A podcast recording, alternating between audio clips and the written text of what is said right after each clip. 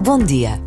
Começa o mês de fevereiro e já tudo nos fala das alegrias do Carnaval, em que as crianças são objeto de particular atenção. Ainda bem que podemos festejar e mascarar filhos e netos, pais e avós. Mas cada Carnaval antecede o início de mais uma Quaresma, o tempo que nos separa da grande festa da Páscoa, celebração da vida, morte e ressurreição de Jesus. Por vezes, basta uma breve pausa para nos lembrarmos da presença de Deus na vida que acontece.